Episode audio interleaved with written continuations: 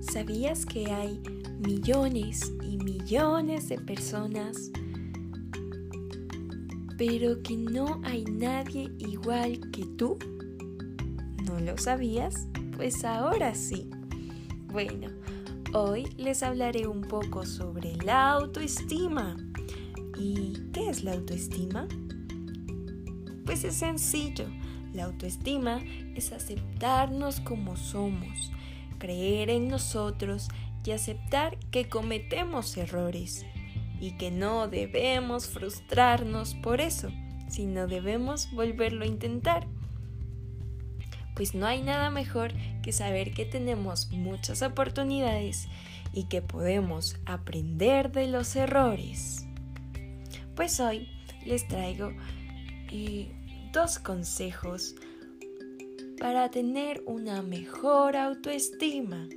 Ay, momento, esperen. Creo que alguien está tocando la puerta.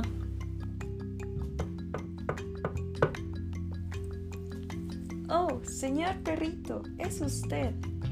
Hola amigos, ¿de qué estamos hablando hoy? Pues viera, señor perrito, hoy estamos hablando de la autoestima. ¡Ay, me encantaría compartirles mi experiencia! Por supuesto que sí, a nosotros también nos encantaría escucharte. Ok, yo me agrado a mí mismo. Soy feliz de ser yo. No hay nadie más que prefiera ser. Me gustan mis ojos y mis orejas, mi nariz, me gustan los dedos de mis pies, me gusto salvaje me gusto tranquilo.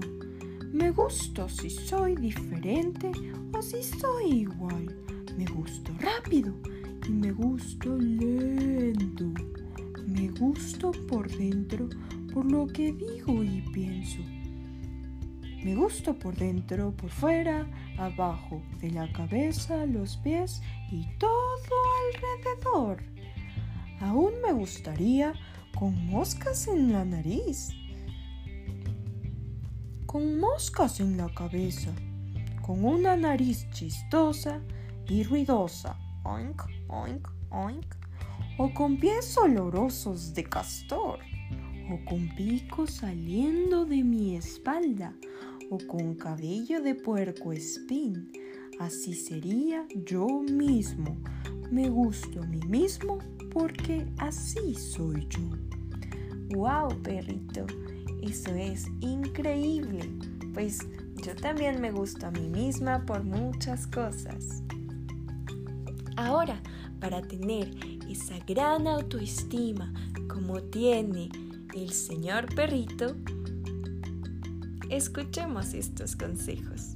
El primero es poder hacer una lista de cosas que hacemos bien y otras que se nos dificultan. Por ejemplo, yo sé dibujar muy bien estrellas. También sé muy bien correr en los campos y sé muy bien cantar lindas canciones. Pero hay cosas que se me dificultan. Pues yo a veces no puedo pintar muy bien, pues me salgo de las líneas del dibujo. Y tampoco puedo cocinar muy bien, Mamá siempre me ayuda. Y tampoco soy buena amarrando mis correas. Pero bueno, creo que podemos eh, intentar hacer las cosas. No hay nada que no podamos hacer, ¿no? El segundo consejo es cambiar el no puedo por voy a intentarlo pues no hay nada que nosotros no podamos intentar hacer y así podemos lograr decir un sí puedo. Porque cada uno de nosotros debemos tener una gran autoestima, porque somos únicos y valiosos. Nos vemos en nuestra próxima travesía. Adiós pequeños.